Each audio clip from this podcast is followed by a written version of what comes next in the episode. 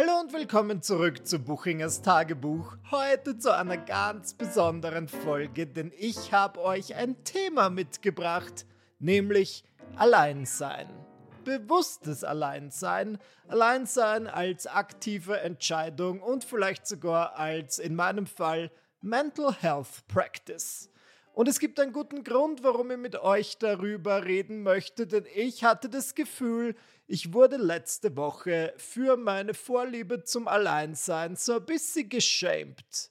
Aber ich erkläre es euch ganz kurz.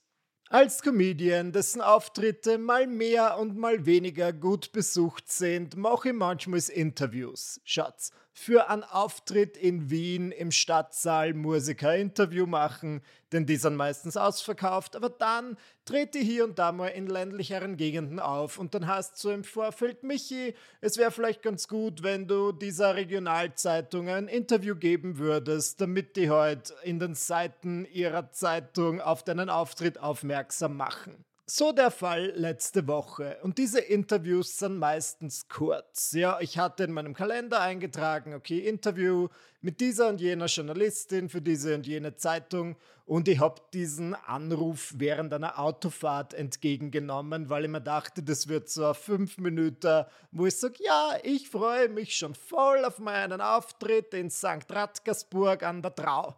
Selten wollte ich ein Dorf so sehr besuchen wie dieses. Das wird sicher lustig. Bitte kauft alle Tickets. Düt, düt, düt. Anruf beendet. Ich mache mir nicht lustig, aber so läuft es heute in der Regel und ich dachte, das würde genauso werden. Worauf ich nicht vorbereitet war, wo sie aber eigentlich gut fand, ist, dass die Journalistin sehr gut recherchiert hatte und mit mir ein 45-minütiges Interview führen wollte, so als wäre ich der Bundespräsident Österreichs. Und ich habe dann irgendwie so noch fünf bis zehn Minuten gecheckt, okay, das ist ein intensiveres Gespräch ich fahre mal lieber rechts ran. Ich bin dann so auf der Autobahn auf einem Parkplatz gefahren und habe dort für die restlichen 40 Minuten mit ihr telefoniert. Weil sie hat schon sehr viele intensive Fragen gestellt, ob zum Beispiel die Videos, die ich früher gemacht habe, für mich therapeutische Wirkung hatten. Hm, ja, weiß ich nicht, war es jetzt therapeutisch, dass ich gesagt habe, welche meiner Lehrerinnen depperte Funzen sind? Vielleicht. Ja durchaus, schließe ich nicht aus. Und dann habe ich so in einem Nebensatz gesagt, dass ich zum Beispiel schon in der Volksschule von meiner damaligen Lehrerin dazu aufgefordert wurde, ein bisschen sozialer zu sein. Und sie hat mich zur, zur Seite genommen und gemeint, Michi, es wäre vielleicht ganz gut, wenn du so außerhalb von der Schule irgendeinen Kurs besuchen würdest, damit du halt mit anderen Kindern interagierst und ein bisschen sozialer bist. Und ich dachte mir so, excuse me, ich bin an fünf Tagen die Woche in der Schule. Wie viel sozialer kann ich denn bitte noch werden? Aber im Interview habe ich dann halt gemeint, ja, ich war halt nicht so das soziale Kind und ich habe schon Freunde, Freundinnen gehabt, aber ich war jetzt nicht übermäßig sozial und ich habe immer Zeit für mich gebraucht, Zeit, um alleine zu sein. Dann hat sie mich gefragt, ob ich Geschwister habe. Und ich habe gesagt, ja, ich habe zwei ältere Geschwister, die sind so in etwa sieben und 14 Jahre älter als ich. Und da meinte sie, ach, dann bist du also quasi aufgewachsen wie ein Einzelkind. Na, ich bin aufgewachsen wie eine Person, die zwei ältere Geschwister hat. Okay. Oh, Grundsätzlich möchte ich nicht so negativ klingen, die Interviewerin war voll nett, aber sie hat dann halt manchmal so Dinge gesagt wie, ja, und dieses Alleine sein, nicht so sozial sein, wurde da bei dir mal was diagnostiziert? Was soll bei mir diagnostiziert worden sein, dass mir andere Leute am Arsch gehen? Dann habe ich halt gemeint, dass ich jetzt zum Beispiel, während ich dieses Interview geführt habe, war ich ja alleine in der Steiermark, um zu schreiben. Und ich habe das Gefühl nicht losbekommen, dass die das ein bisschen weird fand. Dass die das eigenartig fand, dass ich hier und da aktiv das Alleinsein suche. Dann hat sie mich gefragt, ob ich, ich habe gesagt, ich würde gerne ins Burgenland ziehen. Dann hat sie mich gefragt, ob ich mir das leisten kann. Offenbar hat sie kurz vor dem Interview einen Artikel gelesen namens Fünf Wege, wie man es in Michi Buchingers Herz schafft.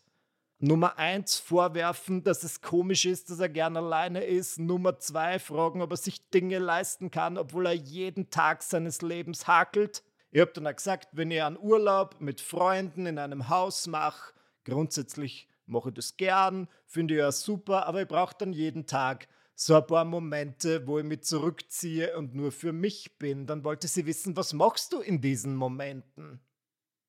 Nix. Und ich habe halt einfach gemerkt, okay, das ist so eine Person, die kann das überhaupt nicht nachvollziehen. Und das hat so ein bisschen in meinen Gedanken einen Stein zum Rollen gebracht. Und ich habe mir viele Gedanken gemacht über das Alleinsein, die Vor- und Nachteile oder wenn man so möchte, die Kunst des Alleinseins. Und über das möchte ich heute mit euch reden. Ich muss den Begriff vielleicht definieren. Ich spreche jetzt nicht vom Alleinsein, das man sich selbst nicht ausgesucht hat. Ich spreche nicht davon, ein sozialer Außenseiter zu sein. Ich spreche ja nicht davon, dass man verwitwet ist. Also das meine ich alles nicht. Ich spreche wirklich vom Alleinsein als Akt, als bewusste Entscheidung, dass man einfach sagt, gut, mir reicht's, ich möchte jetzt für die nächsten Tage ganz allein sein. Und das ist ja etwas, was ich regelmäßig tue. Einerseits in Zeiten, wo ich das Gefühl habe, ich muss produktiv und kreativ sein, nehme ich mich voll gern aus meinem Alltag raus und weiß mir auch das Privileg zu schätzen, dass ich das jederzeit kann. Okay, Pro und Contra des Alleineseins. Für mich ist es der große Vorteil am bewussten Alleinsein, dass es ein absoluter Traum für einen Narzissten wie mich ist. Das wurde nebenbei bemerkt von meinem letzten Therapeuten, so mit einem leichten Seitenhieb. Nicht diagnostiziert, aber zumindest erwähnt. In unserer letzten Sitzung oder Stunde, wie auch immer man das nennen mag, meinte er, und vielleicht haben Sie ja auch bemerkt, dass Sie leichte narzisstische Züge haben. Ich weiß nicht. Nein, so viel beschäftige ich mich eigentlich nicht mit mir selbst, sagte ich, kurz bevor ich nach Hause gestürmt bin um einen 30-minütigen Podcast aufzunehmen, in dem es nur um mich geht.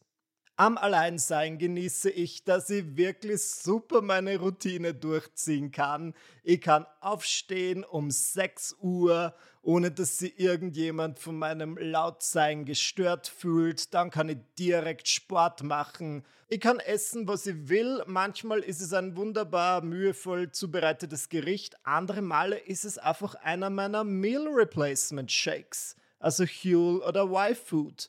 Und ich sage nicht, dass ich zu Hause nicht essen kann, was ich will, aber man versucht schon so ein bisschen einen Kompromiss mit dem Partner zu finden. Und wisst was mir mal ein Privatdetektiv gesagt hat?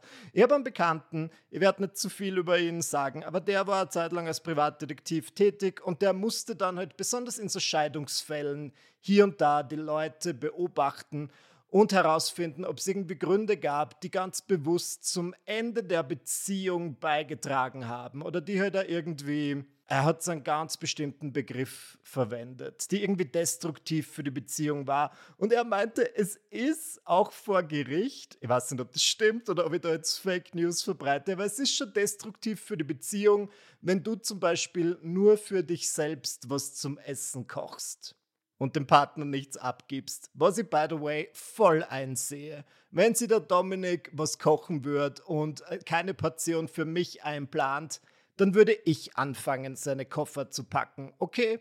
Na, manchmal habe ich halt so Phasen, wo ich mich besonders proteinreich oder bewusst ernähre, wo, wo ich halt einfach am liebsten halt wirklich irgendwas, irgendein Shake trinken würde zum Mittag und das ist natürlich schwer vereinbar mit einer Person, die sich ganz normal ernähren möchte. Und deswegen finde ich das für diese vier, fünf Tage, die ich dann alleine bin, manchmal ist ganz nett. Ich habe das Gefühl, ich esse voll viel, aber es ist jetzt nicht immer so eine ausgewogene Mahlzeit. Und ich kann mich einfach sehr auf mich selbst konzentrieren und vor allem auch, wenn ich was zu tun habe, auf das Schreiben, auf das Produzieren. Und meine ganzen To-Dos schaffe ich mit Links. Ja, ich bin um 13 Uhr fertig mit meinem Tag das finde ich einfach geil. Damit einhergehend ist aber auch der große Nachteil am Alleine sein, du bittest quasi all deine Dämonen zum Tanz. Gerade habe ich gesagt, es ist super, wenn man allein ist, man kann machen, was man will, aber der große Nachteil, man kann machen, was man will. Wenn du so gepolt bist, könntest du in der Früh aufstehen und als erstes ein Glas Whisky trinken und niemand wird sagen, äh, hey Barbara, ist es nicht ein bisschen früh für ein Glas Whisky? Man muss, das möchte ich damit sagen, im richtigen Headspace sein. Und das bin ich zum Glück. Aber als ich zum Beispiel in meiner Jugend und den frühen 20ern mit einer Essstörung, also mit meiner Magersucht zu kämpfen hatte, wäre ich nicht wohin gefahren, weil ich mir einfach gedacht hätte, bitte lasst mich nicht allein mit mir. Ich glaube, ich bin vor mir selbst nicht sicher. Ich kann mir selbst nicht vertrauen. Ich bin nicht mein eigener. Jesus fucking Christ. Das war das Feuer, das ich vorher gemacht habe. Es hat gerade im Hintergrund gerumpelt. Ich bin nicht mein eigener bester Freund. Ich bin mein eigener größter Feind und ich muss ein bisschen von mir beschützt werden. Gott, das ist über zehn Jahre her. Ich habe das Gefühl, ich kann jetzt sehr gut alleine sein. Ich bin tatsächlich im richtigen Headspace dafür. Die einzige Person, auf die ich wirklich vertrauen kann, bin ich selbst. Aber das war ein langer und steiniger Weg bis dahin und man muss sich wirklich sicher fühlen für mich das Geilste am Alleinsein und über das versuche ich gar nicht zu lang nachzudenken, aber es ist eine Goldgrube der Kreativität. Ja, nur wenn meine Gedanken so richtig Leerlauf haben, sind gute Gedanken dabei. Und ich tue mir manchmal schwer dabei, das in meinen sozialen Alltag zu integrieren. Und ich glaube, die kreativen Köpfe unter euch können das vielleicht gut nachempfinden. Wenn du sozial bist, dann hast du viel Input von anderen Leuten, du kriegst ständig irgendwelche Meinungen präsentiert. Und ich habe das Gefühl, ich kann dann meinen Ideen gar nicht so den Raum lassen, sich zu entfalten. Ich glaube, das könnte ich vielleicht am ehesten in meinen Alltag integrieren, indem ich bewusst eine Stunde allein spazieren gehe und dabei weder Musik noch Podcasts höre. Aber wenn ich jetzt zum Beispiel fünf Tage alleine in der Steiermark bin, dann rede ich den ganzen Tag mit niemandem, außer in dieser halben Stunde, in der ich am Tag mit meinem Freund telefoniere. Und meine Gedanken können glücklich durch die Gegend laufen wie Freilandhühner. Und da sind richtige Schätze dabei. Und ich habe das Gefühl, wenn mein Leben immer so wäre, okay, dann wäre es ein sehr einsames Leben, das sehe ich ein und das möchte ich auf keinen Fall. Gleichzeitig hätte ich heute einen wahnsinnig orgen kreativen Output. Ich muss euch das vielleicht mal kurz vorführen. Ich habe in diesem Ferienhaus, in dem ich sehr, sehr gerne alleine ein paar Tage verbringe, mein drittes Buch geschrieben, mein viertes Buch, mein zweites Kabarettprogramm und mein Kochbuch. Weil es einfach für mich ein Quell der kreativen Energie ist. Ich bin hier so abgeschieden es ist fast niemand da. Wobei, als ich das letzte Mal dort war, hat ein Nachbar an mein Fenster geklopft und mir gesagt, dass jetzt für die nächsten drei Stunden das Wasser ausfallen wird, weil er in seinem Haus irgendwie Probleme mit dem Wasser hat und die, die Hauptwasserleitung muss abgedreht werden. Und selbst da dachte ich mir, das ist der Anfang einer wahnsinnig schönen romantischen Komödie. Ich habe mich allein schon durch diese kurze Interaktion so inspiriert gefühlt, jetzt mein Kochbuch komplett zu verwerfen und mir einfach hinzusetzen und ein Skript für eine Rom-Com zu schreiben. Und ich meine, es ist ein absoluter Luxus, die Gedanken so ausschweifen zu lassen. Und ich bin froh, dass ich mir diesen Luxus hier und da gönnen kann. Ich bin aber drauf und dran, auch in Wien einen Ort zu schaffen, wo ich einfach für mich bin, wo ich diesen Luxus immer habe.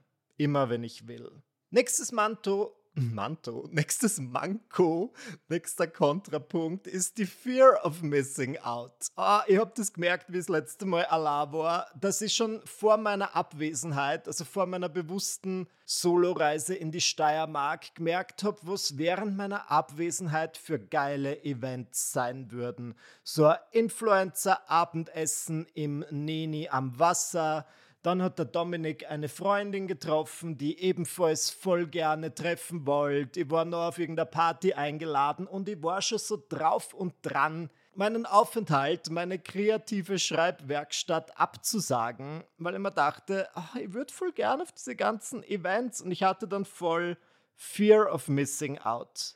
Nichtsdestotrotz werde ich sagen, es hilft mir dann, wenn ich weg bin. Wenn ich dann zwei Stunden außerhalb von Wien bin, denke ich mir, gut, in Wien finden all diese Events statt, aber in meiner Umgebung nicht. Damit möchte ich sagen, ich glaube, es wäre schwieriger, wenn ich jetzt versuchen würde, in Wien kreativ zu sein und dann weiß, okay, eine fünfminütige U-Bahn-Fahrt entfernt steigt die geilste Party, weil das lenkt mir dann einfach nur ab. Und in der Steiermark bin ich ja wirklich in einer Gegend, wo der nächste Supermarkt 20 Autominuten entfernt ist. Und das ist einfach genau das richtige Setting. Okay, zurück zum nächsten Pro-Punkt.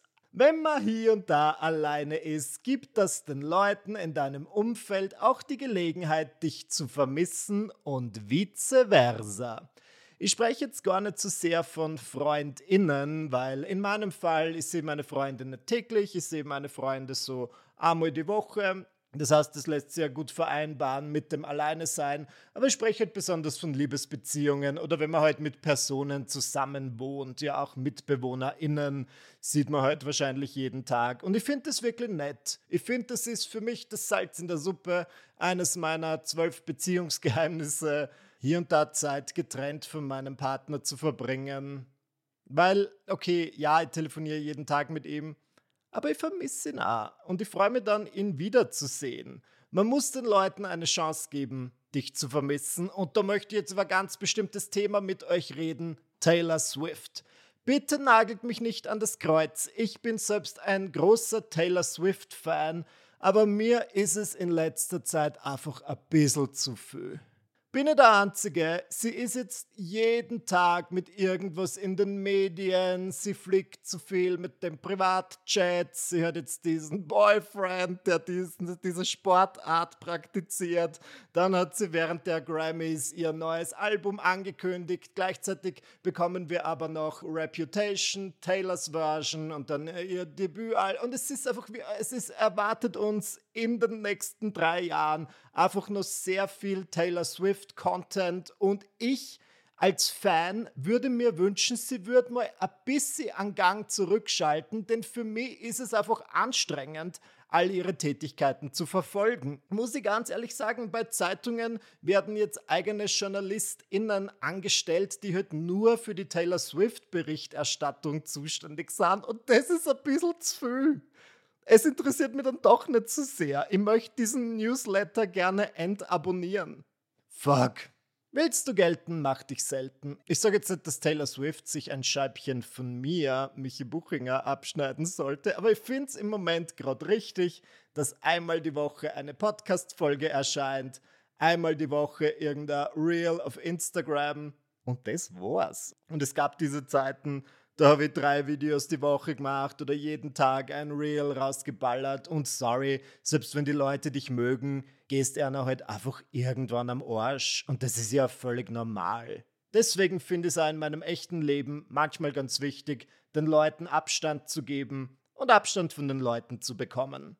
Der letzte große Kontrapunkt am Alleine sein ist, dass man nach der Zeit ein bisschen komisch wird es fällt dir gar nicht auf, aber wenn ich dann halt so alleine bin, dann passiert es manchmal, dass ich, äh, wenn ich um 15 Uhr mit meinem Freund telefoniere, zum ersten Mal an diesem Tag etwas sage. Und dann sage ich so, und meine Stimme ist viel zu hoch und zerbricht mittendrin, weil ich einfach nicht im Reden drinnen bin, weil mein Kehlchakra noch nicht geöffnet ist und man merkt, dass ich den ganzen Tag noch nichts geredet habe. Das ist eh noch normal, aber ich habe das Gefühl, wenn ich alleine bin, dann achte ich ganz stark darauf, dass ich nicht zu kauzig und zu eigenartig werde. Das heißt, wenn ich auf die Toilette gehe, dann mache ich trotzdem die Tür zu, schließe sie manchmal sogar ab, weil ich mir denke, ich möchte aus diesem Habitus gar nicht erst rauskommen. Schau, wenn du allein in einem Haus bist, hindert dich ja nichts daran, dass du einfach mit sperrangelweit geöffneter Tür deine Geschäfte verrichtest. Aber das möchte ich nicht, weil ich das Gefühl, irgendwann gewöhne ich mich dann dran. Irgendwann mache ich es dann auch, obwohl andere Leute da sind. Und dann bist du halt wirklich eine eigenartige Person, die ein bisschen zu lange alleine war. Das heißt, ich versuche auch in meinen Zeiten des absoluten Alleinseins ein bisschen Anstand zu bewahren. Ich spreche nicht mit mir selbst, aber wenn es sich manchmal gut anfühlen würde. Stattdessen setze ich mich hin und nehme eine Podcast-Folge auf und das fühlt sich dann so an, als würde ich mit jemandem reden. Und ich suche natürlich dann ganz bewusst den Kontakt zu Leuten aus der Außenwelt, die halt nicht in meiner kreativen Schreib- und Produktivitätsbubble drin sind. Ach, das waren jetzt drei Pro-Punkte und drei Kontrapunkte fürs Alleine sein. Ich würde sagen, die Mischung macht's. Wie so vieles im Leben, es hat seine Vor- und Nachteile. Ich persönlich genieße das sehr. Zum Glück als Selbstständiger habe ich immer wieder Tage, Wochen, Monate, wo das einfach gut möglich ist, dass ich alleine bin. Ich bin jetzt fast den gesamten März auf meiner Deutschland-Tournee. Der Dominik kommt nicht mit und ich werde ich werd schon viel Zeit alleine verbringen.